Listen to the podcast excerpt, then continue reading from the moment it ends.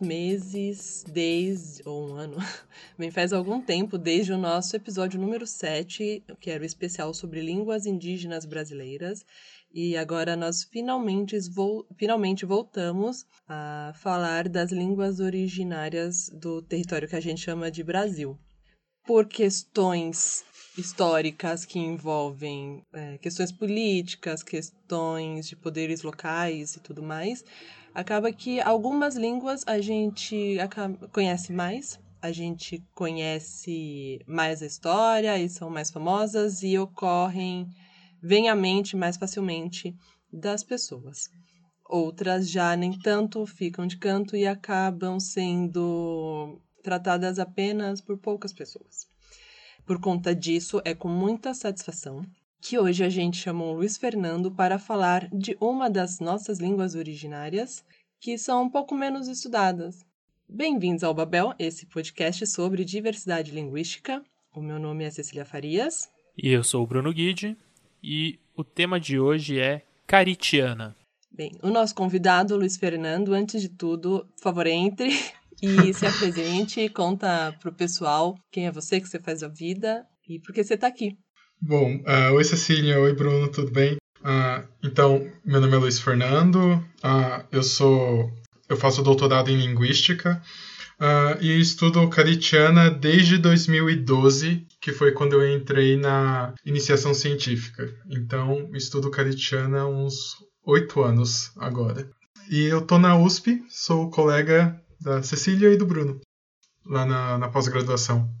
Isso aí, o cara é semanticista e ele é tão da gramática gerativa que as iniciais dele são LF. Mas foi uma piada só pros iniciados, hein? Juro que eu nunca tinha pensado nisso, mas. Poxa! É. Os, os, três ouvintes que são da, da gerativa vão rir muito. Isso, né? Estão três pessoas cascando o bico agora, né? E, e no, 900 pessoas assim, tipo, oi? Né? É, exato. e os que até conhecem, mas são é, contra. Isso. Agora eles estão dando é. pausa. Se você achar um dislike no vídeo, você já sabe, né? É os... Os haters. É. Bom. Bora lá? Bora.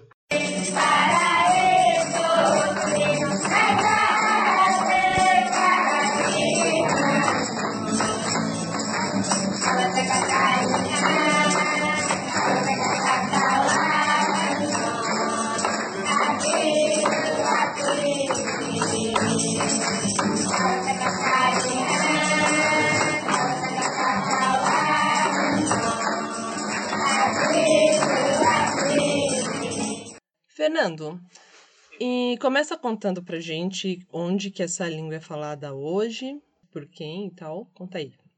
Então, essa é uma língua é falada na floresta amazônica, uh, na parte brasileira né, da floresta amazônica, que cobre uh, alguns países da América do Sul, uh, e a maior parte da língua dos Caritiana, que são a etnia que falam essa língua, vive em uma reserva indígena. Essa reserva está localizada a cerca de 100 quilômetros da cidade de Porto Velho e eles se distribuem em, em cinco aldeias. Nem todas estão dentro da reserva. Tem, por exemplo, a aldeia Candeias, que está fora dos limites dessa reserva, mas ainda assim dentro do próxima cidade de Porto Velho, lá em Rondônia. A gente costuma perguntar para quem vem aqui se é a língua oficial de alguma região, né? De algum lugar e a gente aqui já sabe que não é. Mas, não, ou, mas existem algumas línguas que são até oficiais, tem um tratamento de oficialidade em algumas uhum. cidades, né? Em alguns contextos. É, é o caso do, do Caritiana. E aproveite já vamos emendar falando fala pra gente assim a família linguística que tronco linguístico pertence uhum. né localiza ela aí com a, as nossas outras línguas aqui. Então, uh, então ela não é uma língua oficial. Uh, ela é falada pelo povo caritiana, mas ela não tem nenhum status de, of, de oficialidade. e ela pertence à família Ariquém, né, de acordo com a classificação do Arion Rodrigues. E ela é a última remanescente da, dessa família linguística. Então, uh, não existe mais nenhuma língua que so, uh, do, da família de quem que sobreviveu nos dias atualmente. Se você quiser saber alguma coisa dessa família, você vai ter que recorrer ao Caritiana. E o tronco linguístico, ele é, é o Ariken é uma família do tronco tupi, né, uma das dez famílias uh, desse tronco, que é muito famoso porque as pessoas já associam tupi ao. sabem que o tupi era falado no Brasil, só que por motivos errados, porque muitas pessoas acham que o tupi é uma língua, mas na verdade também existe, existe o tupi antigo, que é aquele que o Navarro ensina na USP, mas o tupi antigo é uma das mais de 100 línguas tupis. Então, quando o. Igual você disse, algumas línguas ficam famosas por, por razões históricas, por razões políticas. O tupi acabou ficando muito famoso porque foi a primeira língua a ser descrita pela gramática do Anchieta, lá em 1500 ah, e também é a língua que ah, serve de base para o que eles chamam de língua geral, em que várias, em que era usada bastante aqui no Brasil ah, como forma de comunicação antes mesmo do português. Então, o tupi fica famoso como língua por causa disso, mas na verdade existem várias, mas é um tronco e existem várias línguas que é, são desse tronco e elas não são necessariamente inteligíveis. A maioria delas uh, os falantes eles não se entendem. São línguas tão diferentes quanto, sei lá, o português e o alemão. Muito interessante, Fernando. É, eu acho que é, é, um desses casos, né, que a gente chama o todo pelo nome da parte, né? Uhum. É, o tupi sendo ali um, um, é era uma língua membra, né? Uhum. E acaba virando, denominando todo o grupo e a gente acaba até, as pessoas acabam até associando com várias outras coisas, né? Falam muito de tupi-guarani como se fosse uma língua, uhum. enfim. É, muita confusão e desinformação aí nesses termos, né? Sim. Mas muito legal, muito interessante de saber sobre o Caritiana. É, então, quando a gente fala de caritiana, né? Quantas pessoas, quantos falantes tem essa língua? Olha, atualmente, contado no, na ponta do lápis, são 396. Então, que moram. Esse foi o censo feito pelo nosso colega Ivan Rocha, de doutorado. Ele uh, fez um censo por um museu. Uh, e essa contagem lá de Rondônia, logicamente que pode ter uh, um pouco mais, porque às vezes um caritiana resolve sair da e não morar mais junto com os outros caritianos por diversos motivos, então talvez tenham alguns caritianas uh, em alguma parte do Brasil que a gente não saiba. Nossa, muito interessante. Mas não muito mais do que isso, assim, você não vai achar mil caritianas em, sei lá, no, em São Paulo. Na verdade, tem mil, eh, tem mil escondidos aqui. Isso. Mas o censo. É, eu acho que uma, uma coisa bem legal do, desse censo é que eles cresceram 600% no, nos últimos 50 anos. Então. Cara, era isso que eu tava anotando para te perguntar agora. Porque eu lembro das aulas da Luciana Estorto, ela contando que quando é, começaram a trabalhar lá, fazer uhum. descrição e um projeto de criar uma gramática, enfim. É, tinha um número bem menor de falantes, né? E aí, com passa... hoje em dia, aumentou bastante o número de falantes. Conta com mais detalhes? Claro, então, o censo em, ah, nos anos 70 era de 64. Eles foram até declarados extintos, né? Ah, lá em 57 pelo Darcy Ribeiro, ah, mas foram é, entraram em contato novamente né, com nos anos 60, e aí nos anos 70 foram, o censo era de 64 caritianas, a Estorto fez um censo nos anos 90, que eram de cento e poucos caritianas, e agora o censo está em 396, então você percebe assim, é, em poucas décadas, um crescimento bem grande. É, eu acho que eles têm um movimento muito forte de tentar restaurar né, a, a comunidade, de não deixar que a comunidade morra. Então, um dos pajés, ele casou várias vezes e teve vários filhos, e você percebe então agora que tem ah, várias mas o que acontece é que agora grande parte da, da população caritiana é de alguma forma relacionada ao, a, a, esse pajé. Tanto que toda vez que eu vou para Porto Velho aí conheço alguém novo, eu falo, ah, o que, que você é uh, do pajé, né? Aí ele sempre fala, ah, eu sou, sei lá, sobrinho, eu sou genro, eu, sou... eu nunca descobri alguma pessoa que não esteja relacionada ao pajé de alguma forma. Nossa, que interessante. Pô, se pensar, é, em 64, em 1970, no Brasil tinha 90 milhões de pessoas. Tô fazendo conta de padeiro aqui. Uhum. Foi. É, não, cresceu tipo três vezes mais, assim. O Bruno com Foi. a caneta atrás da orelha, puxando a caneta. Não, mas é, cresceu três vezes mais do que a, a população, assim. É muito interessante isso, esse dado. Uhum. É, não é uma coisa que a gente a, a imagem preconceito, tipo, de preconceito de fora, né? uhum. né? Você pensa que todas as populações estão declinando, né? Sim, é, mas foi uma tentativa consciente, né, de crescimento. Foi um, realmente um esforço, não foi uh, por parte dos caritianos. Demais. Legal. É, Fernando, então, assim, é uma população pequena que cresceu muito, mas eles vivem muito isolados? Uh, eles têm, desde os anos 50, eles têm bastante contato né, com, uh, com os homens brancos e, as, e também com outras etnias, porque a casa do índio que eles frequentam lá em Porto Velho não são só caritianas que residem ali, tem outras etnias.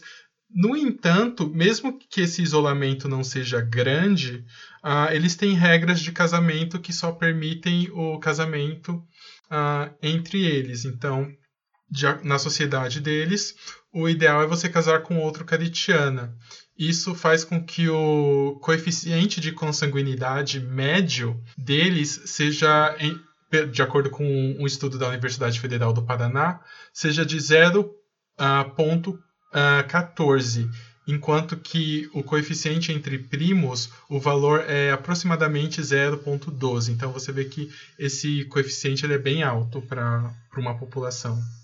É, isso me lembra o que a gente comentou lá no episódio sobre o islandês, que a galera lá é tudo meio parente e é, o Ministério da Saúde de lá, inclusive, criou um aplicativo para você, quando conhece alguém na balada, sei lá onde, você coloca o nome da pessoa para saber o quão, se ela é se é seu primo, uhum. né? Para saber. Bem, se você for do tipo que não pega primo, então você já fica avisado, sabe? Mas se quiser, pode também.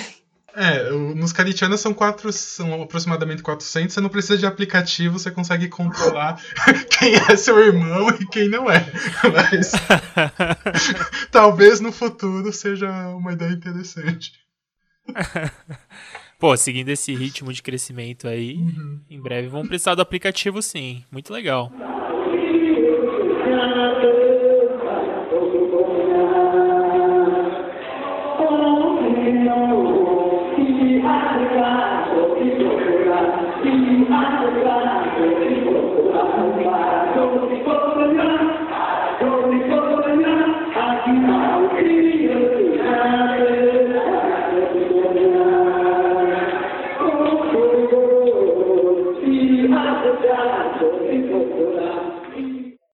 Então, Fernando. Ah, eu, a gente tá chamando de Fernando porque a gente é amigo aqui. A gente, a gente já tá impondo aqui a nossa intimidade. Mas para vocês aí, ouvintes, é, acho que é Fernando também. Acho que ele É Fernando para todo mundo. É. é a festa da uva, né? Mas... É, linguista formado, melhor do que você. É. Formado, vamos ver. É, não, você tem mestrado. Formado já foi. É. Então, Fernando, conta pra gente assim da história da língua e do povo caritiano. A gente sabe muito pouco da história dos caritiana, uh, especificamente deles. Uh, o que a gente sabe é que provavelmente uh, eles moraram em Rond eles estão em Rondônia há muito tempo, porque a proposta do Arion assume que Rondônia é o berço do tronco tupi. Ou seja, todas as línguas tupi que existem hoje no Brasil, de alguma forma saíram de lá. Uh, então, provavelmente as línguas que já estão lá, como é o caso do Caritiana, nunca saíram. E as línguas tupis que foram é, encontradas na costa do Brasil, na época do descobrimento, chegaram lá através de migrações. Então, é, o que a gente sabe é que eles saíram de lá há muito tempo, uh, por causa da proposta do Arion. Então, das dez famílias linguísticas uh, do tronco tupi, ele estipula que cinco nunca saíram de Rondônia e as outras cinco que existem uh, no Brasil, na verdade, chegaram através de migrações desses povos. E o que é mais interessante é que propostas genéticas que estão sendo divulgadas recentemente uh, apoiam essa origem. Então, eu estava lendo esses dias na Folha alguma coisa assim: estudos genéticos apontam que Rondônia é o berço da, de civilizações indígenas. E eu falo, gente, a gente na linguística já descobriu isso há algum tempo, então vocês estão um pouco, sabe? Ah, porque ah, geralmente. O linguista quer... não é valorizado no Brasil. Não, mas de fato, assim, nunca vi o Arion ser publicado na Folha de São Paulo porque ele colocou que o berço do Tupi era Rondônia. Agora um geneticista chega e fala a mesma coisa e pá, capa de jornal, parabéns, toma seu troféu de cientista do ano. Então, Exato. Então, é isso. Eu acho que a linguística histórica tem muito a contribuir para uh, cientificamente, né? Porque a gente consegue traçar bastante dessas rotas migratórias só olhando para as línguas que são faladas hoje, a não ser que elas desapareçam. Então, por isso que é importante preservá-las, né? Uh, então, a gente tem essa proposta histórica, então a gente supõe que os caritianos nunca saíram uh, de, de Rondônia. Uh, e o que a gente sabe é que a primeira referência que a gente tem dos caritianos é de 1909, de um tal capitão Manuel Teófilo da Costa. mas essa é primeira referência formal. No entanto, os Caritianas eles têm uma história que se chama Encontro dos Primeiro Encontro com os Brancos, em que eles descrevem primeiro encontro com os brancos e apesar de não ser com esses brancos são seringueiros, né, que chegaram lá na época e eles descrevem basicamente como foi esse encontro com os seringueiros. Isso provavelmente na metade do século XVIII. Ah, pelo que a história narra, esse primeiro encontro foi, por exemplo, com o avô do atual pajé. Então, é, eu estava trabalhando mês passado com a tradução dessa história, né, com o filho do pajé, e para vocês terem uma noção de como que a história procede, é, eu estava perguntando, ah, como que eu traduzo essa sentença? E ele, ah, essa sentença traduz é, assim, os brancos mataram os homens, os homens caritianos. Aí eu, nossa, ok, tem isso. Próxima sentença. Como, e essa próxima? Ah, os brancos mataram as mulheres. Aí eu, tá, e a próxima? Aí eu já sei. eu, aí a próxima tinha Ouan que eu sei que é criança. Aí eu, tá, eu já falo a próxima com a mão na testa. Ele, os brancos mataram as crianças. Então, você vê que pela história uh, tradicional deles, a lembrança que eles mantêm do, contato, do primeiro contato com o branco, né, com esses seringueiros, não é das mais agradáveis. E, e fica, assim, um pouquinho. Não sei se fica um pouquinho pior, mas uh, o contato com os brancos sempre foi problemático, assim, com os caritianos. Sempre é, houve vários problemas, como a gente vai ver mais para frente. Repete a palavra para criança, para eu aprender uma palavra em caritiana agora. Owan. Owan. Tá. Owan. É, então, é, no, em meados do século XX, é, chega, eles tiveram contato com alguns uh, padres, mas eu acho que assim o contato mais forte foi com dois missionários, né, que do Sil. Eu não sei se vocês conhecem o Sil. Sim, mas conta pra, pra galera é, que, bem, é uma, uma Organização que tem muito, muita ligação com a história de várias, vários povos indígenas, no fim das contas, né? Sim, o, o CIO ele tem ligação com muitos povos indígenas, não só no Brasil, mas na África, em várias partes do mundo. Uh, ele é o Summer Institute of Linguistics, e apesar desse nome bonito, né, tipo Instituto de Verão de Linguística, é uma organização missionária cujo objetivo é traduzir o Novo Testamento para várias línguas e catequizar essas populações. Então, é, o David e o Erasha, eles eram desses SEAL, e eles estudaram Caritiana por uh, algum tempo a fim de descobrir os aspectos gramaticais da língua e poder fazer uma tradução do Novo Testamento.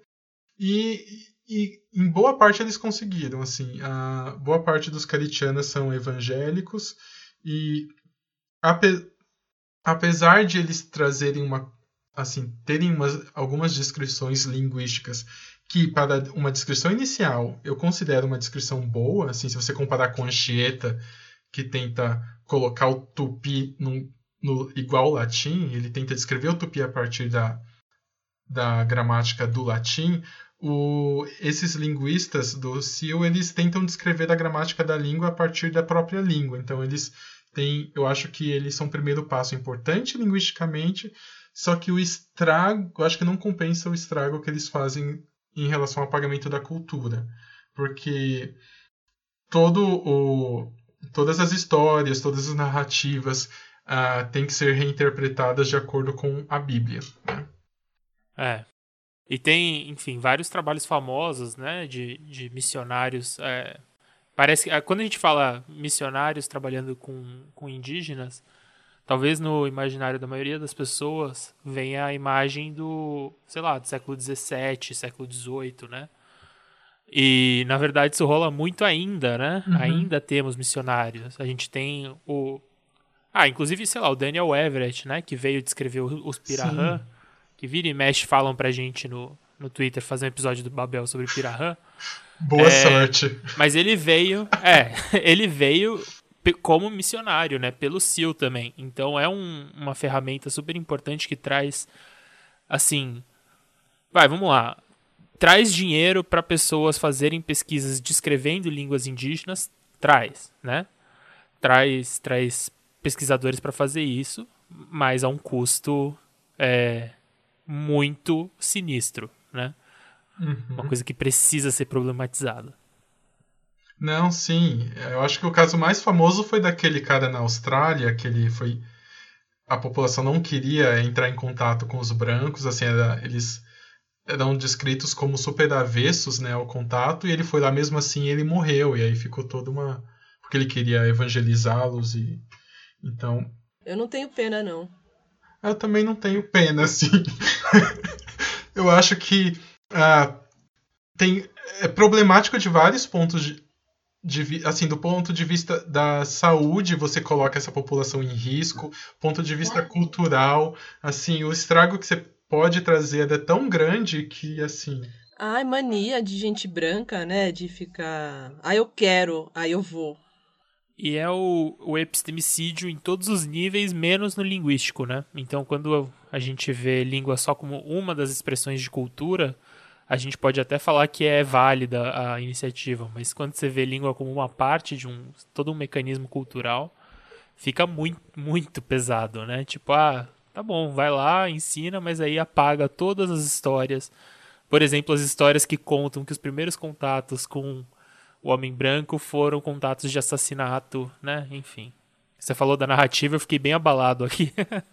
E assim, tem isso tem, vem muito dessa desassociação da língua com outras coisas da outras esferas da vida, né? E aí vai o linguista e que ele quer o quê? Ter uma língua para estudar e foda-se o resto, né? O que importa é ele ter lá um objeto para ele e não presta atenção que a... tem gente que fala aquela língua, né? E para de olhar para os seres humanos que falam aquela língua, né? Sim. E eu acho muito importante, porque quando a gente estuda história, você sempre vê, nossa, o contato com os indígenas foi violento, olha como, sei lá, os espanhóis dizimaram as populações. E assim, pelo que o contato com os indígenas não foi violento, ele é violento. Assim, você tem uma história super assim recente, não é dos quando a gente fala desses assassinatos, você não está falando de 1500, você está falando de 100 anos atrás. E até hoje você tem um enfrentamento uh, em relação a essas populações. Exato. Bom, então o Landin ele foi responsável por criar a primeira ortografia uh, e ela foi bastante rejeitada. Ela é bastante rejeitada por ser mais fonológica do que fonética. Por exemplo, uh, você na palavra casa você escreve com S, mesmo que você uh, fale essa palavra, a sua pronúncia desse S seja Z, porque teoricamente isso é previsível. Você fala, olha, entre duas vogais, todo som S vai virar Z, então você tem uma regra uh, fonológica que é previsível, então você representa o fonema e não uh, foneticamente, que é da forma como você fala. O Caritiana também tem algumas coisas assim, por exemplo, uh, para eles o M e o B são não distinguem significado. Então, M e B seriam teoricamente o mesmo som, são alofones do mesmo fonema, e por esse motivo o Landin pensa: bom, como é previsível, eu vou representar tudo como M. E aí os Caritianos achavam super estranho eles falarem alguma coisa com B, só que na escrita CM. Então, para dar um exemplo, uh, a palavra boroiá, que é cobra.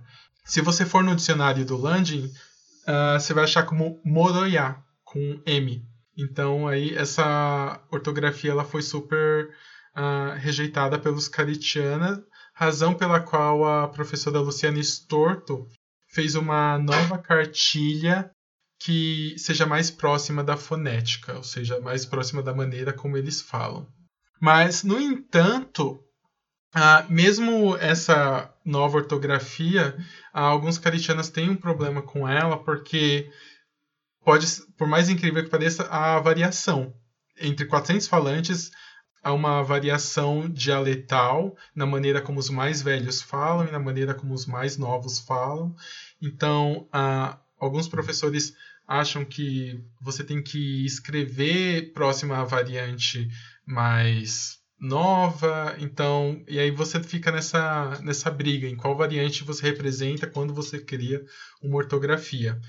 E como você não tem um, um governo que bata o martelo, você já, aí não fica sem uma solução. É que não tem uma política linguística, né, para isso, para Sim, é, uh, e você e uma coisa também que influencia muito é, por exemplo, você pode até, como linguista, tentar implementar uma política linguística, mas você vai ser uma pessoa que não é falante nativo do Caritiana, uhum. e aí o falante do Caritiana, ele vai falar, meu, quem é esse branco querendo falar como que eu tenho que escrever a minha língua? Sabe, não é uma coisa de um Caritiana. Eu acho que se tivesse uma política linguística, ela para ter mais sucesso, ela teria que ser implementada pelos próprios caritianos, assim, num grande acordo. Com o Supremo e com tudo. Isso. Como eu disse, o... a história dos caritianos, ela é cheia de, de bafão, né, de, de, de problemas trazidos por nós, geralmente, né, as, as pessoas brancas. Uh, e, por exemplo, Uh, tem um, um, grande caso bem conhecido, assim, já saiu uh, na Folha de São Paulo, já saiu do, do The New York Times, que é o caso de biopirataria do, de material genético uh, de caritiana, que ocorreu nos anos 70.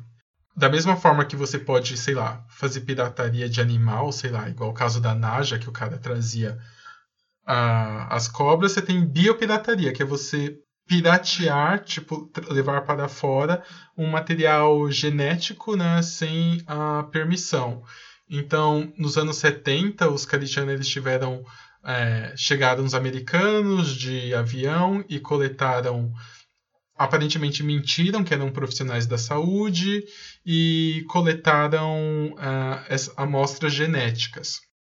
E os caritianas descobriram que essas amostras em sites uh, por 50 dólares. E elas estão em bancos da Universidade de Yale, em, em, em alguns laboratórios.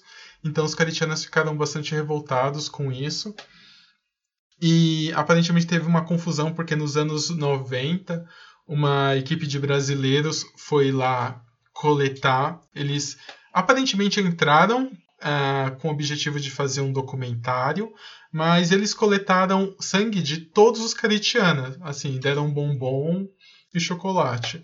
E aí os caritianos descobriram o material genético à venda nos Estados Unidos e associaram com essa outra coleta dos anos 90. E o que falam é que houve uma confusão, assim, uh, que aí eles ficaram revoltados por causa que eles pensaram que essas pessoas estavam coletando para vender e que eles não receberam assim nada em troca.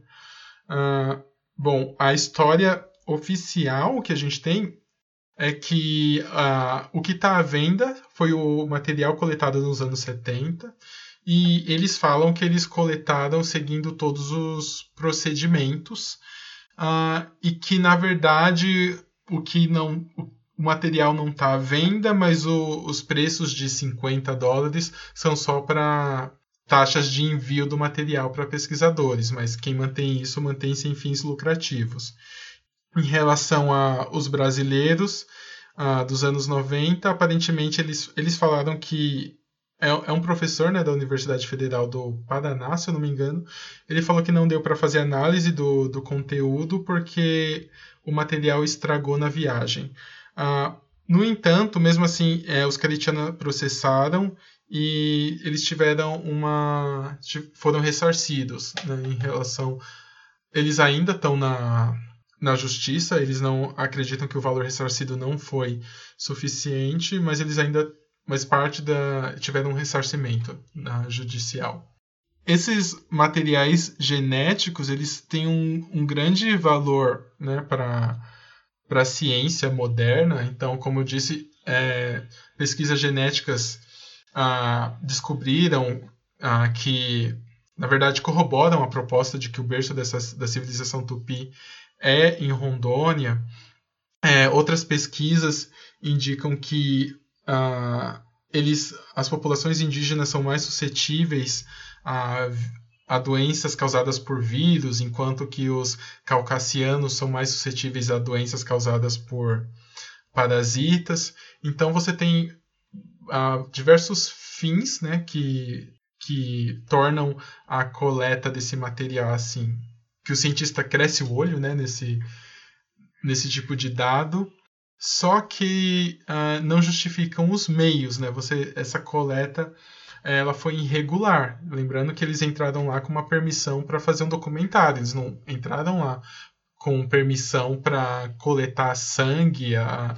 Então, esse é um dos motivos. Fora uh, que eles não entendem muito bem como que esse sangue é usado e na cosmo eles têm uma cosmologia diferente que deve ser respeitada, né? Vezes, muitas populações indígenas no Brasil, uh, o sangue é considerado parte, então você tem que, se você é enterrado sem parte do seu sangue, isso você de, de alguma forma sua alma não vai ficar em paz. Uh, então, para a cosmologia de algumas etnias, uh, seria importante reaver esse sangue. Agora eu vou chamar o nosso outro convidado do dia, que é Atila Yamarino, para explicar essa questão aí do da brincadeira. Nossa, é é é muita muita muita dimensão para ter em mente mesmo. Ai, gente, eu queria pedir desculpa uma coisa. Começou uma britadeira aqui do meu lado. Porque a, a prefeitura de São Paulo é esse demônio. É isso, gente. É, é noite, não vou, não vou revelar o horário pra galera, mas é noite, é bem noite. E aí tem uma britadeira aqui, tá? Na minha esquina. E qualquer coisa, a culpa não é minha, é da família Covas. Bom. Nossa, mas que, que, assim, apesar das piadas, mas puta que pariu, que história horrorosa, né? roubar sangue das pessoas. Cara. É, sim, eu acho que, assim, independente de se a história foi explicada ou não, você tem que ter muito cuidado quando você lida com essas populações, você tem que explicar, você tem que deixar muito bem explicado para que que você, você tem que conseguir primeiro todas as autorizações, né? Então, se você vai fazer pesquisa, você tem que conseguir sua autorização com o Conselho de Ética, você tem que conseguir a sua autorização com a FUNAI, uh, antes de tentar coletar esses materiais, e depois você, assim, tem um problema que você fala, ah, mas eu usei um termo de consentimento padrão. Aí você fala, ok, você usou um termo de consentimento para uma população cuja língua nativa não é o português. Duvido que o consentimento esteja escrito em caritiana. Assim, há várias questões de tipo, tudo bem, o seu consentimento está assinado, mas isso não prova que eles entenderam, sabe? Claro, claro. Então, é, eu acho que é. a gente ainda tem um problema nesse, nessa questão de consentimento dessas populações indígenas, assim, o que, que seria um consentimento válido, como que você, eu acho que você teria que tomar precauções extras além daquelas que já são estipuladas para as outras populações. O caso do sangue, ainda tem o, o caso do, de um documentário, eu não sei, vocês acham que eu falo o nome do documentário ou não?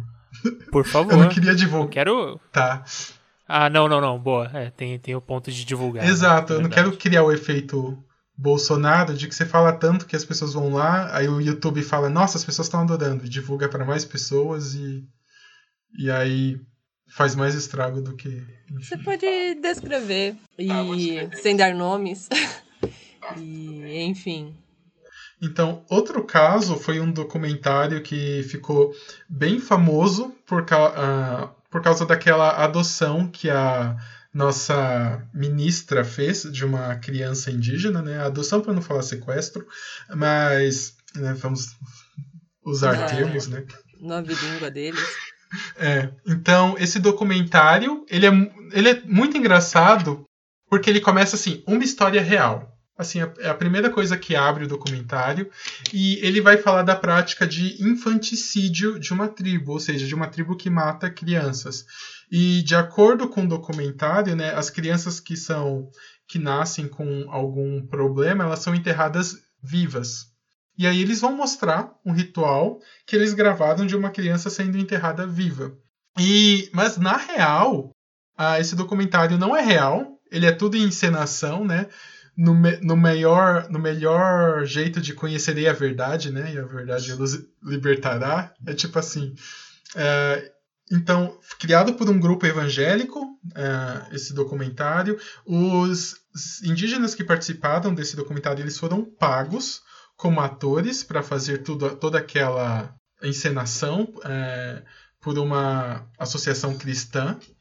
Ah, então, sabe, no maior jeito de. Tipo, eles passaram chocolate na cara das crianças para fingir que as crianças estavam sendo enterradas vivas. Enfim, para representar aquele ritual, teoricamente verídico. Alguns dos, ah, dos atores que foram pagos eram caritiana. E pelo que os caritianas foram informados, né, eles falaram que eles chegaram e, na associação e chamaram eles para fazer um teatro e, fiz, e fizeram essa gravação, mas eles nem sabiam para que que eles falaram que iam ser fotos, né? Não falaram que ia ser gravação. Então chamaram para fazer esse teatro, falaram que iam tirar umas fotos, mas gravaram tudo e disponibilizaram na internet como um documentário verídico.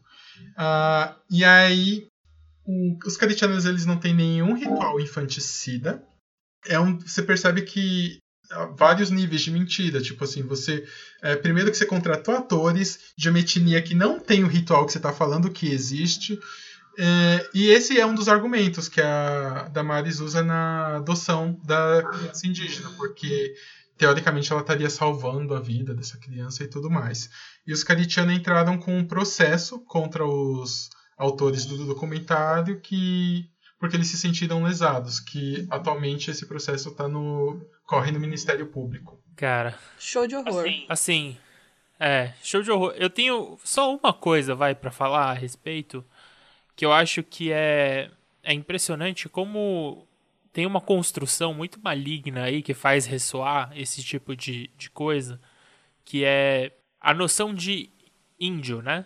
É, que, assim, basicamente existem é, centenas de grupos linguísticos, vai, vamos falar de grupos linguísticos em primeiro lugar, que representam sei lá quantas culturas.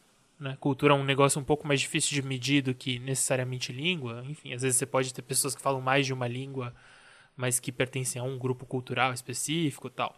Mas existe sim alguns. É, enfim, pelo menos eu, eu já vi é, relatos e documentação a respeito de alguns algumas tradições indígenas que têm alguns hábitos que envolvem infanticídio, em alguns casos específicos, né? É, em algumas culturas. Só que aí é isso. A base fundamental para as pessoas acreditarem nisso é achar que existe cultura indígena, né? Uhum. Como se fosse uma coisa só e não, na verdade, sei lá, centenas de culturas diferentes que a gente engloba no mesmo lugar, na mesma categoria. É, então, acho que esse é um negócio que me chama muita atenção, assim. É, é claro, assim, é um dos pontos, né? O, todos os outros pontos é tipo absurdo que esses desgraçados fazem pra, pra justificar coisas como tráfico infantil, né? Uhum. Pelo amor de Deus. Então, não, sim, é, é isso. Você tem toda uma, você tem uma construção primeiro assim que vai justificar uma uma evangelização porque assim, ah, para quem não, quem é de fora vai falar, nossa, os índios do Brasil matam as crianças quando assim elas nascem com algum problema de saúde. Tipo assim, pode, como você disse, tem a, alguma, algumas etnias que fazem esse ritual, mas ah, pelo que eu vi é uma porcentagem, sei lá, mínima se você comparar com todas mas isso vai ser generalizado e quem via quem assistiu isso vai quem assistiu o documentário vai justificar tanto a, a retirada dessas crianças quanto a, a evangelização, porque a pessoa fala: "Nossa, olha os tipos de rituais que todas que os índios do Brasil têm. A gente precisa evangelizá-los o mais rápido possível para expurgar, sei lá, esses ritos demoníacos, alguma coisa assim. Não, e ainda os que têm, né? É, como se a sociedade ocidental ou ocidentalizada, que o caso do Brasil é de ocidentalizado, ouvi esse, esses dias, achei muito bom. É como se a gente não promovesse essa eugenia também, né? essa seleção, digamos, de uhum. quem vive e quem morre por características físicas. É que a gente faz depois que a pessoa nasce, né? Depois que a pessoa vira adulta, às vezes envolve outras questões, como classe e etnia. É, assim, a, a gente faz uma. A gente só defende enquanto. Pelo, a gente, assim, o Ocidente só defende a vida enquanto ela tá na barriga, né? Assim, nasceu, se vira. Cara, é, é, é pesado, né? Dá, dá, dá um ruim aqui no estômago, né? De pensar nessas coisas. Talvez, vamos ver se a coisa fica menos mal, menos triste. Ah, ah tem, a gente poderia falar um pouco sobre como a história afeta o, a língua hoje, né? Uhum. É, o que eu acho muito interessante, né? Primeiro que uh, os Karitiana, eles, como eu disse, toda essa história de, com problemas com, de contato né, com os brancos, assim, em diversos níveis, gerou uma extrema desconfiança dos Karitianas. Quando você vai, assim, das pesquisas científicas, assim. Então, se você chega como linguista, você tem que deixar bem claro que o seu qual é o seu objetivo, uh, que você não está de nenhuma forma comercializando, que você não vai lucrar com nenhum material que você vai produzir, que você não está vendendo a língua, porque eles agora imaginam que você pode ter más intenções, assim, ah, tiraram o nosso sangue falando que é por motivos de saúde, que iam mandar medicamento pra gente, e no final eles só queriam vender uh, nosso sangue, sei lá, no exterior. Como que a gente não garante que esses linguistas que estão chegando agora uh, também não querem, sei lá, vender a nossa língua, língua e lucrar com a nossa língua? Então, uh, a gente toma bastante cuidado agora nesse contato de deixar tudo bem claro. Uh, e em relação à, língua, eu acho muito incrível que uh, eles mantiveram a língua. A maioria das crianças elas uh, são falantes nativas de caritiana. Eles falam por WhatsApp em caritiana. Eu acho que isso foi é importante por causa da, da ortografia que a Storto apresentou. Então ela criou essa cartilha, ela foi na aldeia, ela fez uh, treinamento com os professores em caritiana para usarem essa ortografia. Uh, eu acho que isso impacta muito no uso que eles têm hoje. Então, hoje eles uh, falam uh, bastante pelo WhatsApp, em caritiana, e aí eu já queria entrar num ponto de como que os linguistas podem contribuir para a preservação das línguas, que vai divergir um pouco da visão que o nosso colega Wellington trouxe na, no episódio sobre a língua geral de Minas. Eu gosto muito do Wellington, a gente conversa pra caramba, assim, a gente. Ah... Não, o Wellington é uma das melhores pessoas do mundo. Quem não gosta do Wellington, bom sujeito não é. Uhum. A divergência que a gente tem é só teórica. Então, uh, a gente até marcou reunião para conversar sobre isso, assim, super na boa, super, assim, tomando um café. Discutir então... teoria é diferente de falar sobre a caráter da pessoa, né? Uhum. A gente não tem que ter melindres na hora de lidar com teorias. A gente tem que se respeitar e falar das teorias, ué, né? Então, falando de maneira bem superficial sobre a perspectiva com a qual ele trabalha, que é a do Muff Wayne, uh, ele, ela vê a língua como um ser vivo e observa o desaparecimento da língua como um processo natural e que assim vai que está totalmente relacionado com o ambiente. Uh, então a gente até discutiu o quanto é, as, as ações dos linguistas podem mudar o ambiente. Uh, e o que o Wellington me explicou é que nessa teoria não vê uh, o, que os linguistas têm um grande impacto, porque apesar as nossas descrições não mudam várias outras questões, como questões econômicas, às vezes eles abandonam a língua por uma por uma inserção na sociedade branca, então eles estão mais perto da cidade, eles não veem uma por questões políticas, por enfim, uh, às vezes os, os linguistas não atuam em, de uma maneira global para mudar esse ambiente. Uh, e por esse motivo, uh, às vezes as ações não podem ser muito efetivas. Uh, e eu concordo com Wellington em até certo ponto, assim. eu estava discutindo com outra linguista sobre isso, sobre os métodos de preservação. Ai, a como... gente tem que conversar, porque eu tô, enfim, lidando com isso e lidando como foi, inclusive. E ah, que legal. Tem opiniões. Eu discuti isso com a Caroline Aubert, que vocês convidaram para o Goles de Linguística. Uhum. Que ela trabalha com uh, documentação. Uhum. E a documentação é mais ou menos você vai na aldeia e você faz várias gravações, uh, recolhe o máximo de dados que você puder, volta e coloca isso num banco e você fala: olha, essa língua está documentada.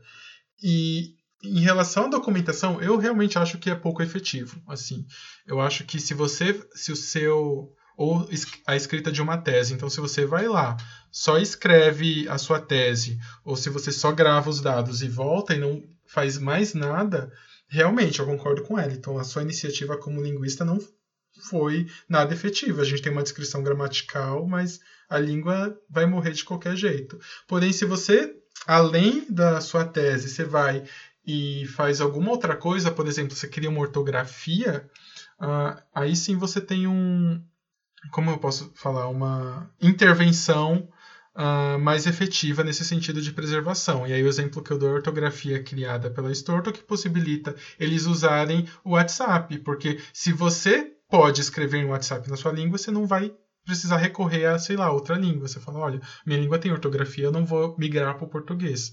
Enquanto que se você só tem o português como uma língua que você possa registrar, e é, isso pode é, enfraquecer a língua uh, culturalmente, falando alguma coisa assim. É, eu acho que tem uma coisa do. A gente tem que tomar um cuidado com as. Não é generalização a palavra que eu queria usar, mas é a que me veio agora, vou usar ela. Ou ser categórico, né? Que isso funciona e aquilo não. Mas que é uma série de fatores é, envolvidos, né? Eu só falo isso porque é, eu estudo a questão lá da, da Galícia, e aí eu, você percebe no, na história que o momento que eles tiveram mais políticas linguísticas, mais descrição, não sei o quê, é, é o momento em que a língua vai sendo mais valorizada, inclusive, né? Então, uhum. é, ou mesmo que, assim, a porcentagem de gente que fala galego lá é maior do que a porcentagem de pessoas que falam catalão na Catalunha. É, em números proporcionais, né? No entanto, a Catalunha tem um prestígio, o catalão tem um prestígio muito maior. É muito mais conhecido no, no em outros lugares é, no mundo. Uhum.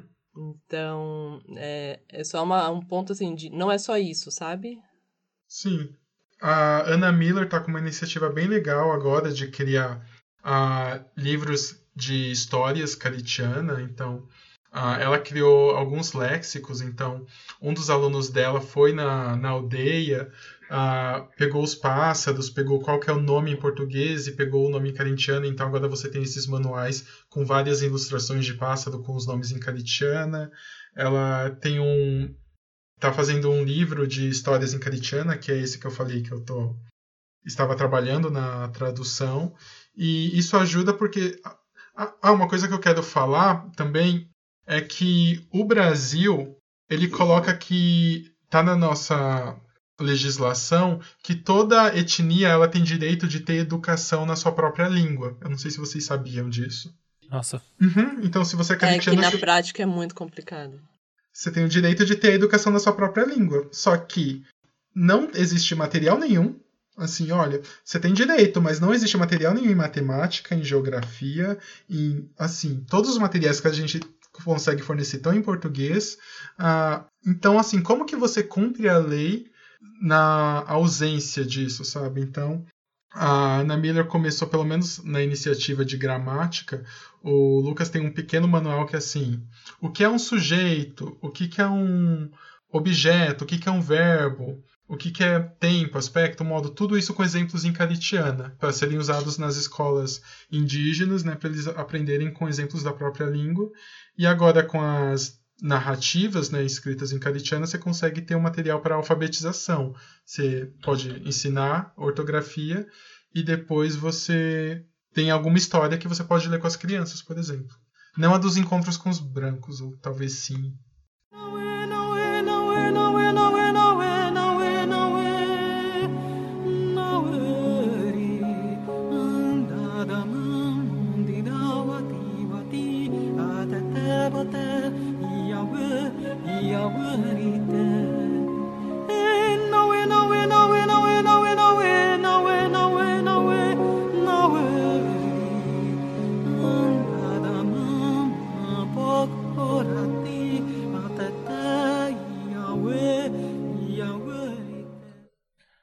Fernando, você pode recomendar um trecho curto de um falante nativo se comunicando nessa língua?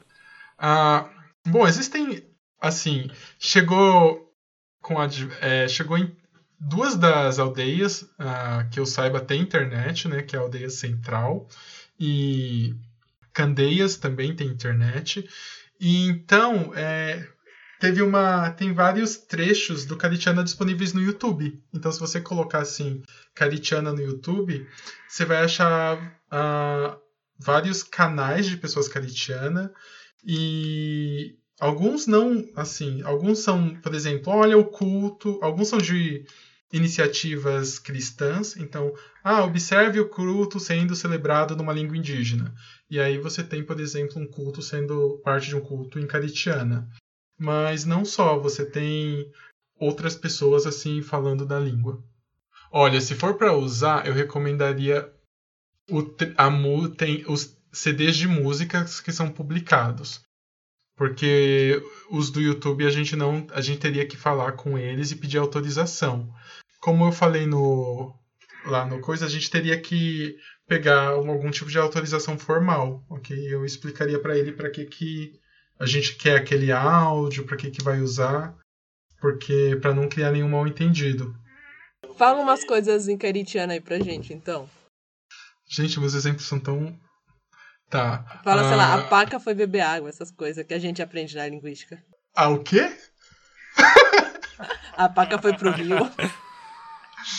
Essas coisas que a gente aprende. Tá, eu. Em língua não indo-europeia.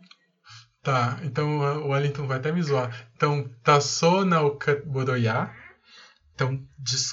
Ah, uma, uma coisa que vocês vão ver, então desculpem a minha pronúncia. Vocês vão ver depois nos aspectos da língua que a língua tem 20 vogais. Então, assim, se a gente comparar com o português, tem muito mais vogais que a gente. Eu não sei fazer todas as vogais perfeitinhas, mas. Ok, então a gente tem Tasso Naukat Boroyá, que é o homem matou a cobra. É a sentença que vai aparecer em em todos os meus trabalhos, assim. Uh, e o Wellington sempre me zoa porque ele fala que todo mundo usa uma sentença com taçô, que é, que é homem. Então ele fala, gente, vocês sempre vi, vi vocês que estudam caritiana ficam taçô, taçô, taçô pra cá, taçô, enfim, porque sempre tem isso. Então tem taçô nakaat asadetã, que é o homem, vocês já sabem que taçô é homem, então o homem comeu banana, Canta uma música aí pra gente. não, uma música, infelizmente, eu não sei. Tudo bem, a gente vai dar um boi para você agora e vai deixar passar essa sem música.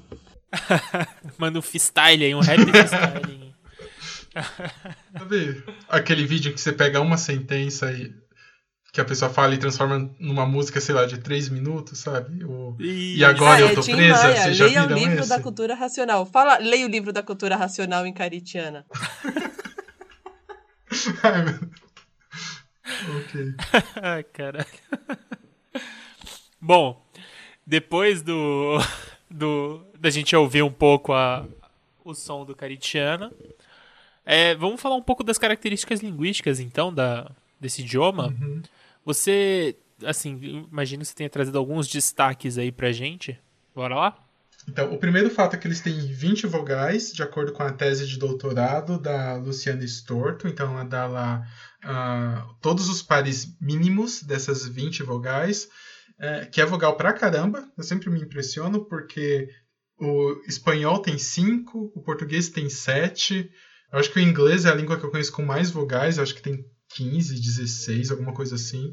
Então 20 vogais para mim é vogal pra caramba, é quase o nosso número de consoantes. Outra coisa que me chama a atenção é que os nomes eles não têm morfologia. Então, ah, como a gente falou antes, o one é criança. Então, você não tem uma morfologia de plural. Se você quiser falar crianças, você fala one. Você não tem morfologia de gênero, você não tem assim masculino e feminino. Os nomes eles não têm nenhuma morfologia. Ah, enquanto que os verbos eles têm bastante morfologia. Então, enquanto você não tem plural no nome, você tem plural de verbo. Então, por exemplo, enquanto você não, você não tem um, não designa um plural para crianças, você tem plural, por exemplo, de, de idas. Por exemplo, você tem que falar uma ida, duas idas, você marca o plural dos eventos nos verbos. A orientação temporal deles eu acho bastante interessante, então eles são uma língua do sistema uh, futuro e não futuro. Então, enquanto o português marca presente, passado e futuro, morfologicamente, o caritiano ele tem uma morfologia para não futuro, que pode significar tanto presente quanto passado, quanto uma morfologia para futuro. Essa língua ela não tem nenhum artigo, então não tem algo como o, a, uns, é, umas, não tem nenhum demonstrativo, não tem algo como este, este, aquele, não tem nenhum quantificador, não tem nada, é assim, todos, não tem. Então, tudo isso que a gente chama de determinantes, né, artigos demonstrativos e quantificadores, não tem. Eu acho essa característica muito relevante porque tem uma proposta na gramática universal de Chomsky, né, tem algumas pessoas que falam que a demonstrativos é uma categoria universal, ou seja, devia estar presente em todas as línguas. Então é muito interessante quando você propõe algo que é universal e aí alguém chega a falar: Ah, e essa língua aqui? Eu não achei, sabe? Uh, ela é núcleo final. Isso significa que Uh, por exemplo, o português é núcleo inicial, então muitas das coisas vão parecer que tem a ordem invertida. Então, por exemplo, no, a gente vai ter preposição e o substantivo, por exemplo, para mim. No caritiano, a gente vai ter substantivo, preposição.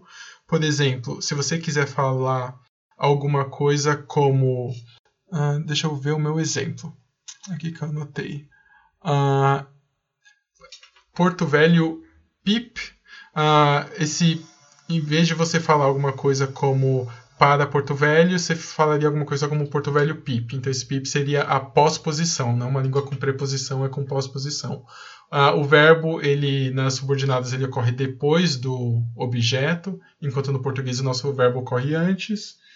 Uh, e, bom, do, em relação ao núcleo, é isso.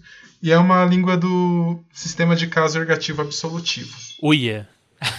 é muita coisa. É, não, talvez seja interessante. É, bom, vamos lá. Eu tomei uma gin tonic e meia aqui. Eu não sei se eu estou em condições de explicar corretamente a diferença entre nominativo acusativo e o sistema ergativo absolutivo. Mas, enfim, se vocês quiserem aí, os do, algum dos dois, alguém se habilita? Assim, volte duas casas, né, pro episódio do islandês. Vocês já trataram de caso em alguns episódios, né, anteriormente.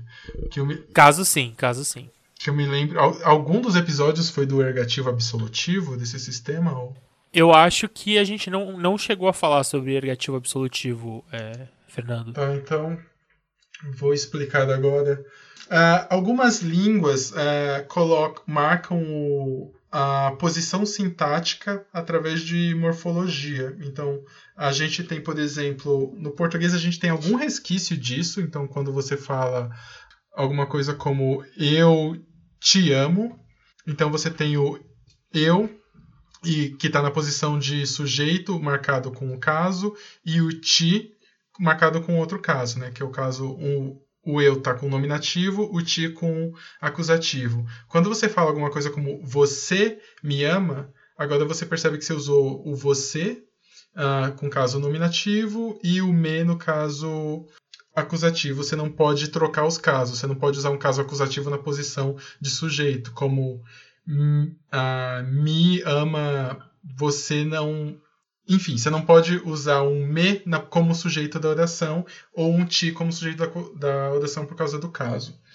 Ah, esse é o sistema de caso nominativo acusativo. Algumas línguas colocam o sujeito das, das intransitivas, ou seja, aquelas orações que só tem sujeito, e o objeto da transitiva com o mesmo caso. Ou seja, elas tratam o sujeito da intransitiva e o objeto da transitiva como uma coisa, enquanto que o sujeito das transitivas recebe outro caso. Então, o sujeito das transitivas é o chamado caso ergativo, enquanto que o objeto e o sujeito das intransitivas é o caso acusativo. Absolutivo?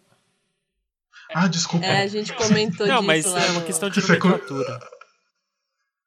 É, você com gin tônica tá melhor que eu. Imagina.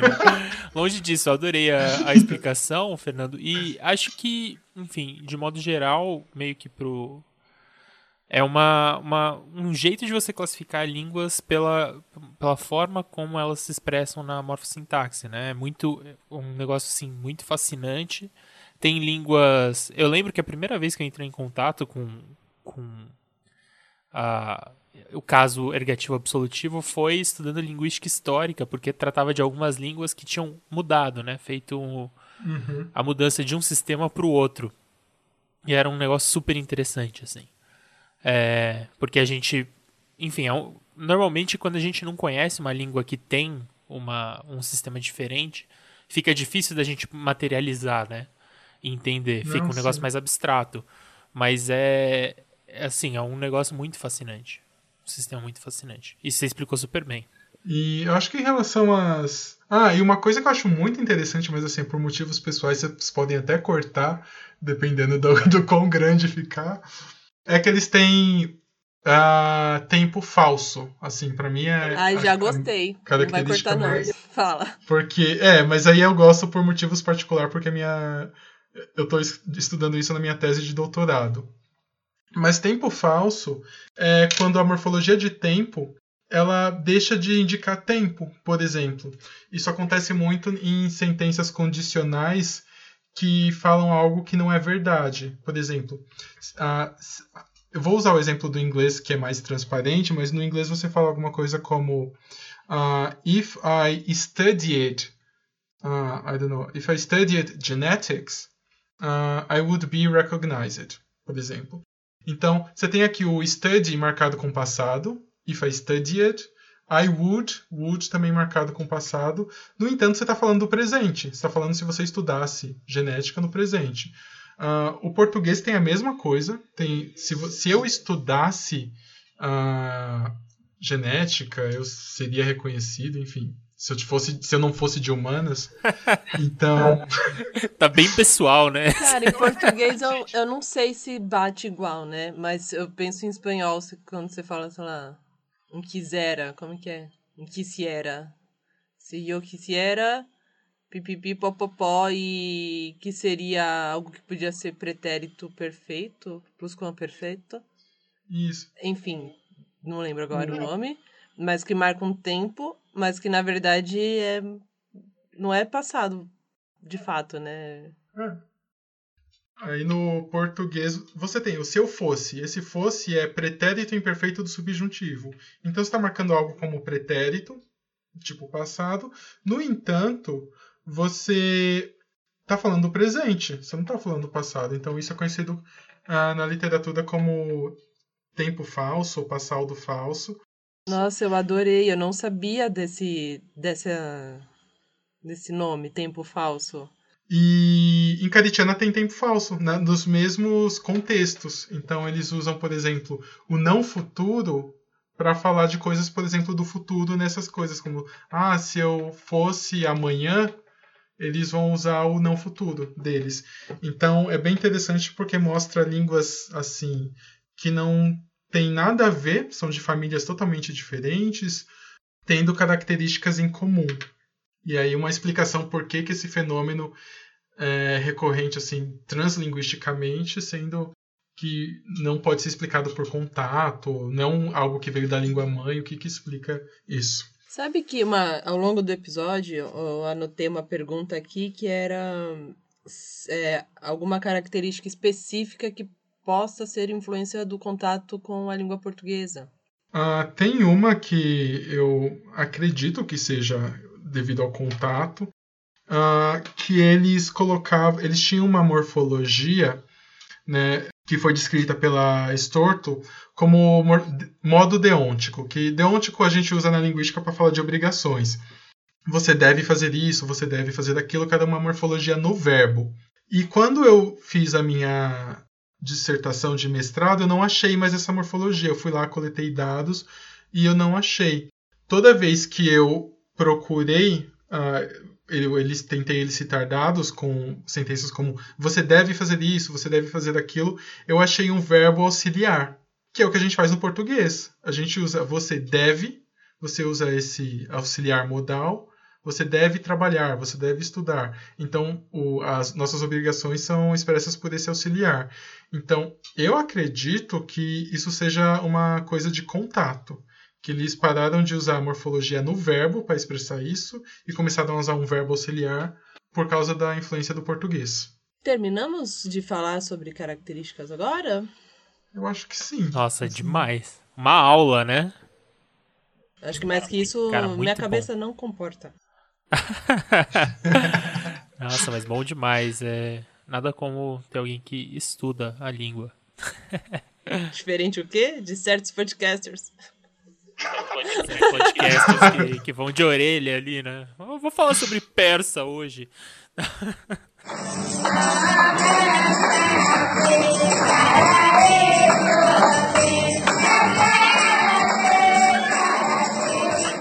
Agora que a gente ouviu tanta história, boas e ruins, né? Inclusive, é, aprendeu tanto de características dessa língua como é que a gente aprende essa língua? Então, você compra uma passagem para Porto Velho, de preferência só de ida, e passa uns bons dois anos na aldeia. Bom, é. É, enfim, não temos nenhum material pedagógico para aprender caritiana. A gente tem muita descrição. A Karin sempre fala que tem uma. Assim, o caritiano ali, como a Estorto, ela teve um papel muito assim fundamental na descrição da língua, porque a gente tem assim muitas uh, teses e dissertações da USP em relação ao caritiana. Uh, a gente tem muitos artigos publicados sobre o Caritiana devido a, ao trabalho da Storto, depois a Ana Miller entrou junto, que dobrou a quantidade de alunos uh, estudando essa língua. Tanto que uma, a Karin até faz uma. A Karin é, era uma aluna, né? agora ela é professora da Unicamp, e ela faz uma brincadeira que uma vez ela foi falar do Caritiana e a pessoa fez assim um comentário, nossa, a língua uh, indígena brasileira mais estudada, assim, entre os linguistas, tipo, que você fala, ah, uma, apesar de ser ameaçada de extinção, é uma língua muito bem documentada, assim, eu até uh, arriscaria uma das mais bem documentadas no cenário atual devido à atuação da professora Luciana e da Ana Miller. No É que acaba ficando mais no âmbito acadêmico, né? Sim, assim. Não sim. da população uhum. é, de fora disso, né? E mas nada disso você consegue usar para aprender, assim, igual, assim, se você for ler a minha tese, você vai descobrir sobre tempo falso e só. Assim, enquanto se você for na minha dissertação, você vai descobrir sobre os modos, aí você vai no artigo e aprende sobre tempo. Você vai aprender muito sobre o funcionamento da gramática, mas pouco sobre a língua, tanto que é uh, uma da, das reclamações que os como a gente vai lá, coleta os dados pesquisando um fenômeno específico e volta, a gente sabe assim, consegue falar várias sentenças, mas não tem uma fluência. E a gente é bastante comparado com os antropólogos que vão lá e moram assim, chegam a morar mais de um ano com eles e, relativa, e desenvolver uma fluência. Então, eles falam, nossa, os linguistas estudam a língua, ah, mas os antropólogos falam o caritiano é melhor. Assim, a gente tem uma essa comparação. Meu Deus, estamos perdendo para os antropólogos. A gente tem que dar um jeito nisso. Uhum. Nossa, vamos fazer uma batalha. Linguistas versus antropólogos. Sabe aquela, aquele meme do Homem-Aranha apontando para o Homem-Aranha? Uhum, sei, sei. Linguistas versus antropólogos. Mas é isso, a gente tem. tem a, o Lucas fez uma, como eu disse, uma gramática, só que é uma gramática pedagógica também. O Lucas Ciola. O Lucas Ciola, isso. É, ele fez uma gramática pedagógica, assim, o que, que é modo, tempo, sujeito, também. É mais para quem já sabe caritiano aprender essas noções do que para alguém que não sabe caritiano aprender caritiano. Conta pra gente, então, Fernando, sobre esse livro de narrativas, né, que você estava traduzindo. Esse livro, é, a maioria das narrativas são contadas pelo Pajé, uh, e tem muitas coisas tradicionais. Então, por exemplo, eles contam uh, de como eles faziam rede, do processo de coletar o algodão para fazer a rede, que infelizmente eles não têm mais esse processo atualmente, porque agora eles compram a rede na cidade uh, vai contar, por exemplo, como que eles uh, pescavam, vai falar um pouco da pescaria, uh, que eles usam um cipó, que é o timbol, que eles colocam na água do rio, e esse, esse cipó é venenoso, então ele mata os peixes. Só que aparentemente não faz mal para o ser humano, porque depois eles consomem esse peixe. Você consegue ver várias dessas características culturais do Caritiana através dessas histórias. Por enquanto, a gente está com umas uh, ah, 50 páginas traduzidas. E, e aí a gente vai terminar a tradução uh, e tentar uma publicação para enviar esses, esses livros para as aldeias, uh, para que eles usem como tanto como alfabetização, né, as crianças podem praticar a ortografia através dessas histórias, como para guardar essa cultura, né? Porque muitas vezes o contato com o homem branco faz com que eles abandonem algumas práticas, como por exemplo de fazer rede. Então seria interessante eles preservar uh, como que era antigamente. E vai estar disponibilizado de alguma forma que a gente também consiga ver? Ou o intuito é para ser levado para eles assim?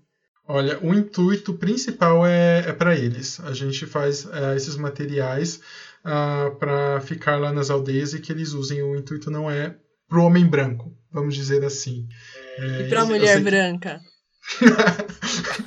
ah, é. Se vo... As... Geralmente os materiais que o departamento de linguística faz ficam. Sabe naquela parte de vidro? Com vários livros? Gente, aqui é Fefeleste Profunda, que a gente tá falando agora. É, desculpa as pessoas que não conhecem esse ambiente que, do prédio de letras ali da, da USP. É, mas tem um, como é que chama aquilo? Estante com vidro, com livros, assim, né? Isso. Você não pode é, encostar no livro, inclusive, porque tem um vidro. É, trancado. É, tem um vidro protegendo. São as produções do departamento, assim, cada departamento tem a sua parte. E a gente tem o do departamento de linguística, né? A maioria da. Pelo que eu saiba, todas as produções caritianas. Então, esses que eu citei, uh, você pode ir lá olhar. Então, se você é estudante da FEFELESTE, vá lá e observe. Você vai ver o material do Lucas, uh, os materiais da Luciana ou a gramáticazinha e provavelmente quando sair vai ficar lá esse também. Provavelmente é o mais perto que você vai chegar. Provavelmente eu vou quebrar o vidro para pegar o livro. Mas é, são histórias interessantíssimas assim do ponto de vista antropológico, assim linguístico. Nem vou falar o tanto, mas antropológico eu exijo o PDF, é isso. É, um piratinho assim, ó. Não pode falar isso, Cecília, em público. Ah, não? Pode sim. Eu exijo a versão não. A versão anticapitalista é, de modo de reprodução das obras. Ótimo.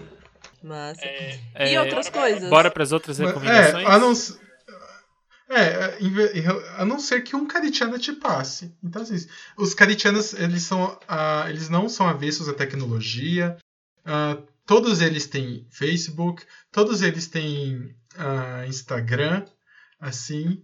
Então, se você estiver muito interessado na cultura caritiana, eu recomendo que você, você pode entrar em contato com eles e pedir o um material. Ah, acho que se, você, se um caritiano... Ah, eu tô chamando de né, no fim do episódio. pra você ver. O que que. Quantas Nossa, horas já de gravação? O que, que uma hora e meia de gravação mais um copo de gin? Tô, eu já tô no meu segundo Negroni. É... Mas, ó, passa pra gente os perfis assim. A gente coloca qualquer coisa, coloca no, na descrição depois do episódio. Tá, é, tem o Inácio Caritiana, que ele é o filho do pajé. Ah, as traduções que geralmente eu trabalho com as traduções com ele, porque ele também é professor da língua na aldeia, então ele faz revisão ortográfica, uh, então ele vai ter o acesso ao material. Uh, o Elivar Caritiana também é, ele é um bom contato, ele está sempre nas redes sociais, está sempre postando alguma coisa. Eu também sempre trabalho com o Elivar, super gente boa. E os dois trabalham assim com eles trabalham com artesanato também, eles fazem artesanato, enviam para o Brasil todo, é uma coisa bem legal, assim, eles, e bem, eles são bem acessíveis.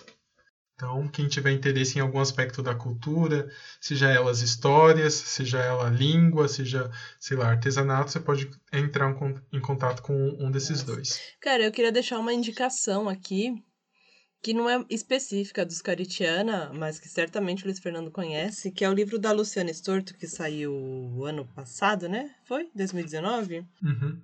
O Sim. Línguas Indígenas Brasileiras, dois pontos.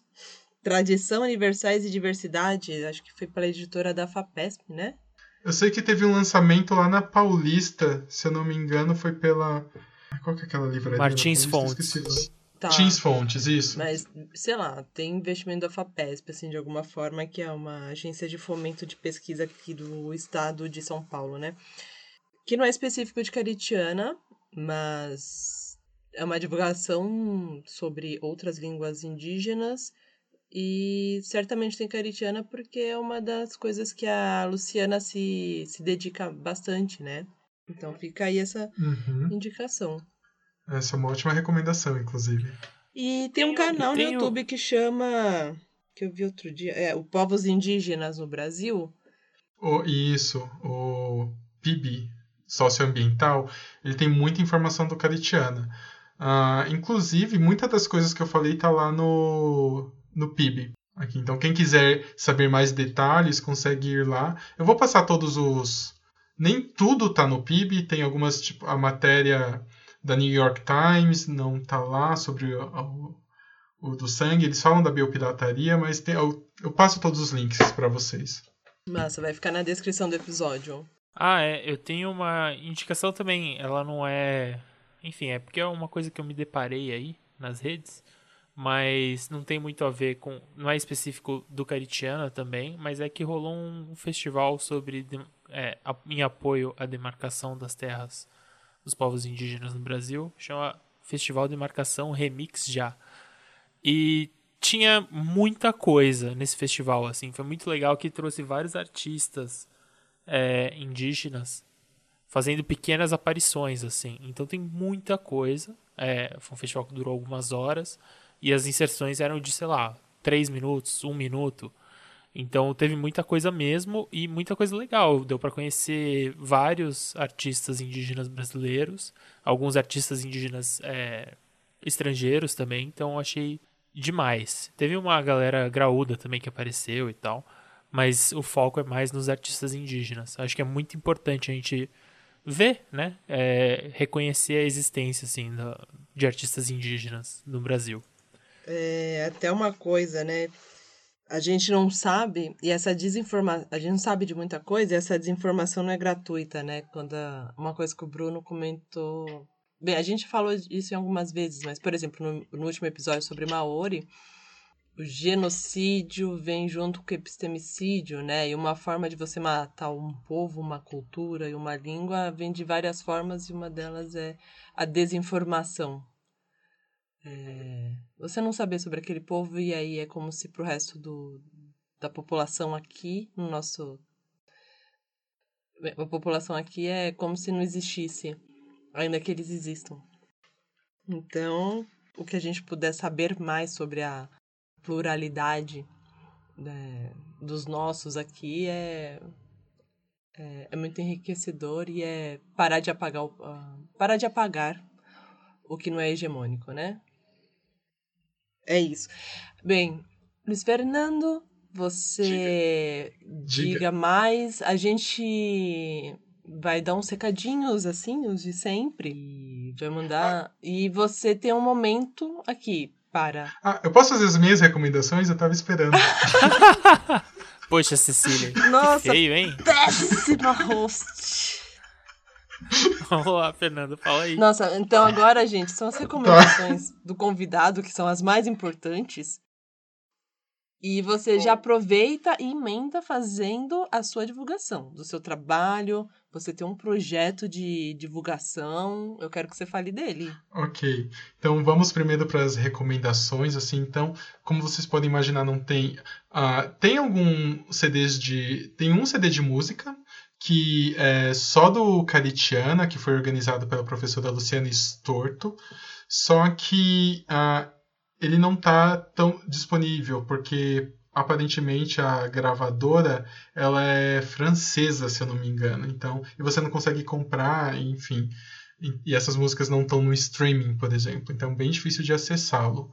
Ah, porém, tem um álbum de uma artista chamada Malui Miranda com músicas de várias etnias e uma das faixas é caritiana. Então, eu recomendo que vocês se vocês quiserem ouvir um pouco mais da, da música caritiana, uh, você entre nesse. Ne, procure esse artista no YouTube, Marluí Miranda, uh, e Caritiana, e você consegue encontrar essa faixa.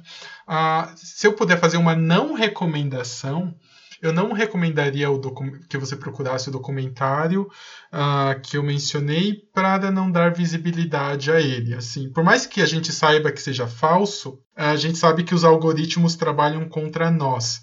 Então, se você procura, você visualiza e aí o YouTube vai achar que é relevante. Não sei. Bruno, você sabe se procurar no modo anônimo ajuda o algoritmo? Ajuda. Todo engajamento é engajamento, né? Assim. Então, assistir Entendi. atrapalha de todo modo. Ah, é, assim, se você tiver muito. Eu não sei se tem disponível fora do YouTube. Se você quiser muito assistir o documentário, eu recomendo Oi, assistir. Se a gente baixasse lá, e... Lugar... Isso, e aí, isso. quem quiser, manda e-mail pra gente, que é. O que, que é mesmo o e-mail? E aí a gente ser. manda. Pirateia. Hã? Acho que é podcast.babel. Piratear né? isso daí. É, É, manda, manda, manda um inbox em alguma rede social e a gente manda, mas não, não dá ibope. Tá, eu passo então o documentário para vocês, vocês baixam, quem quiser assistir, evitem assistir no YouTube pra gente não dar mais ibope, pra, enfim, não ficar mais famoso do que já é. Uh, então, eu não. Bom, tem esse. Tem um documentário que fala da, demar... da importância da demarcação de terras para interromper o garimpo ilegal e ele usa como exemplo a reserva caritiana. Então, ele é bem legal que você consegue ver a reserva, né? A gente está falando aqui no abstrato, né? Ah, tem uma reserva em Rondônia, você consegue ver como que é, como que é a aldeia e tudo mais.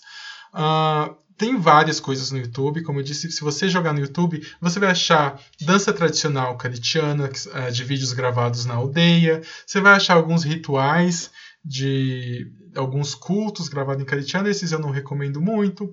Uh, você vai achar feiras culturais, uh, todos, eu vou deixar alguns é, alguns links, mas assim, uma busca por Caritiana no YouTube, você acha facilmente essas coisas. Ah, uma, um trabalho que eu gostaria de recomendar é o da antropóloga Iris ah, Moraes de Araújo, que ela também era da FEFELESH, e se eu não me engano agora ela está na Unicamp, no pós-doc, e ela faz um, um trabalho bem legal, uh, estuda, é, estudando os Caritiana do ponto de vista antropológico. Então, complementa bastante, assim. Você sabe agora da língua, deixa eu saber um pouco mais dos aspectos culturais. Uh, e se eu não me engano, é isso que eu teria de recomendação. E da parte do Jabá, que você falou do projeto que eu estou fazendo, é, se chama Handouts de Linguística. É um projeto de uh, discussão e divulgação uh, científica da linguística. Uh, então, é, o objetivo é trazer conteúdo discutir a linguística, assim, tanto para leigos, mas assim, não só para leigos, o objetivo também é alunos de graduação em letras, que já fazem letras, ou interessados em linguística de maneira geral. Então é só conferir. Tá no YouTube, eu tenho um canal, que é o Handout de Linguística. Uh, tá também no Instagram, que é o arroba Handout de Linguística. E a gente vai relacionar aqui na, no, no, episódio também, na descrição. E é um projeto muito da hora, muito legal mesmo. Bom. Uh, então, acho que é isso. Legal, cara. É... Ah, vamos uns recadinhos muito breves, assim, né? É... Sobre encontrar o Babel nas redes. Estamos aí nas redes todas, né, Bruno? Todas. A gente está em todas as redes como arroba Babel Podcast. É, no Twitter, no Instagram. E a gente está no YouTube também. Temos um canal que demora um pouquinho, mas sobem os episódios lá Eventualmente também. a gente sobe os. Não. É. A gente também tem uma campanha de financiamento coletivo que ajuda demais a gente a manter esse projeto do nosso coração, que está lá no apoia.se barra Babel Podcast. E a gente tem mais alguma rede que eu tô esquecendo, Cecília? É muita juventude, né? A gente não tem TikTok ainda. Gente, mas é, nossa, um dia, Bruno, se você quiser, sabe. você faz aí, porque. é, hoje eu tava eu discutindo com um amigo, no... discutindo não, a gente tava concordando como e-mail é maravilhoso. Eu amo e-mail. Você é louco. E-mail é quase que nem carta. É, amo. Uhum. Mas assim, a gente, por exemplo, tem uma playlist no Spotify chamada Torre de Dança, que todas as músicas. Não, não todas. Vocês já vão entender por quê. Mas a gente fica subindo lá nessa playlist as músicas que a gente usa nos episódios do, do Babel. Então você pode ficar ouvindo as músicas nessas línguas todas lá. É, o ponto é que nem tudo está no Spotify. Por exemplo, não sei é. se a gente vai conseguir subir as músicas em caritiana, né? A gente sempre se esforça tal para ver se algo sobe lá. Vamos ver o que que sobe do caritiana lá.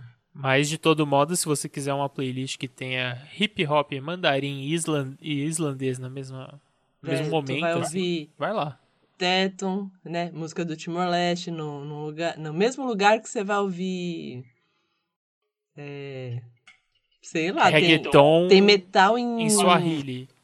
Ai, cara, tinha um metal. Acho que Tupinambá. Não. Nossa. É Tupinambá ou é Tupi? É que Tupi, né? Acho que era Tupi. tupi antigo, né? É. Tupi antigo? É. Tem uns A gente devia ter decorado, né, o que, que tinha lá antes de falar aqui, mas é. Tinha, é, tinha metal em língua indígena brasileira. Então isso já é. Não importa a língua, já é legal, né? Mas é isso. Tem, a gente sempre coloca aqui o link da, da dessa playlist no, no, na descrição dos episódios tal. E que eu acho bem legal. E para ir conhecendo, assim, porque acaba que quem tá no Spotify ali. É, Deus me livre.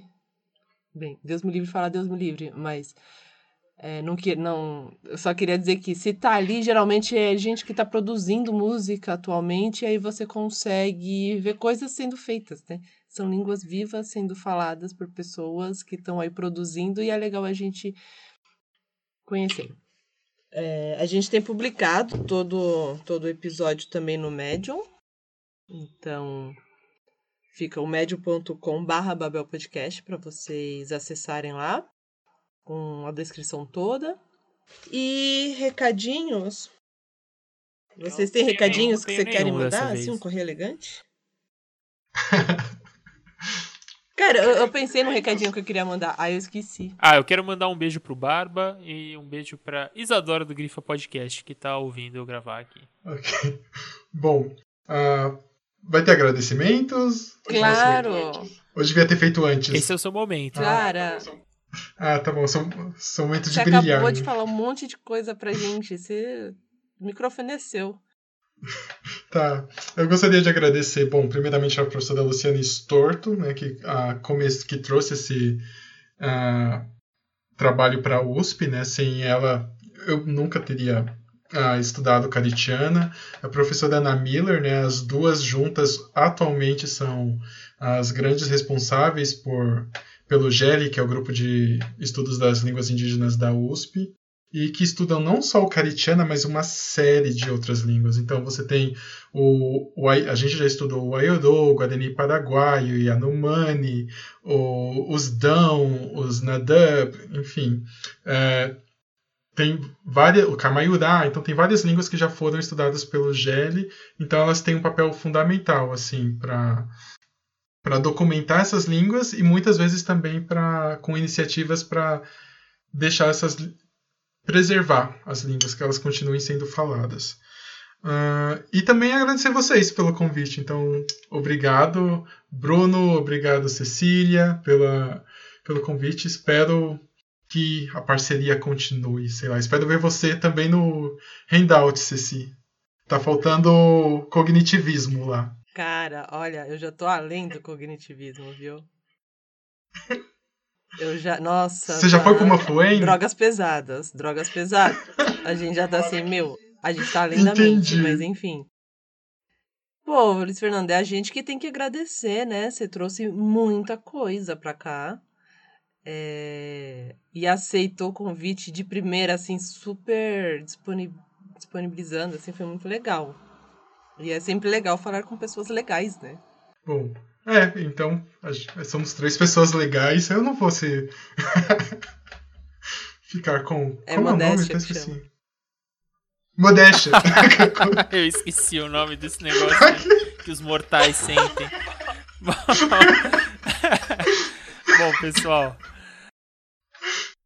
E para encerrar o nosso episódio, qual música que a gente vai ouvir, Fernando?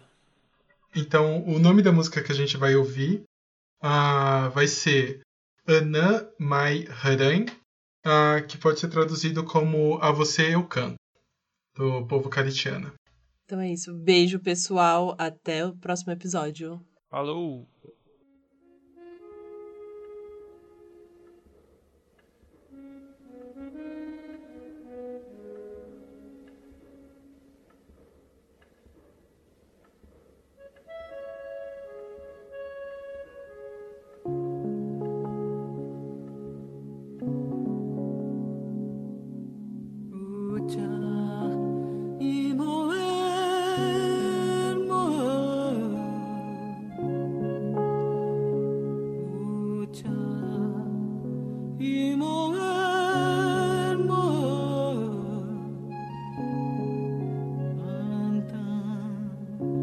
妹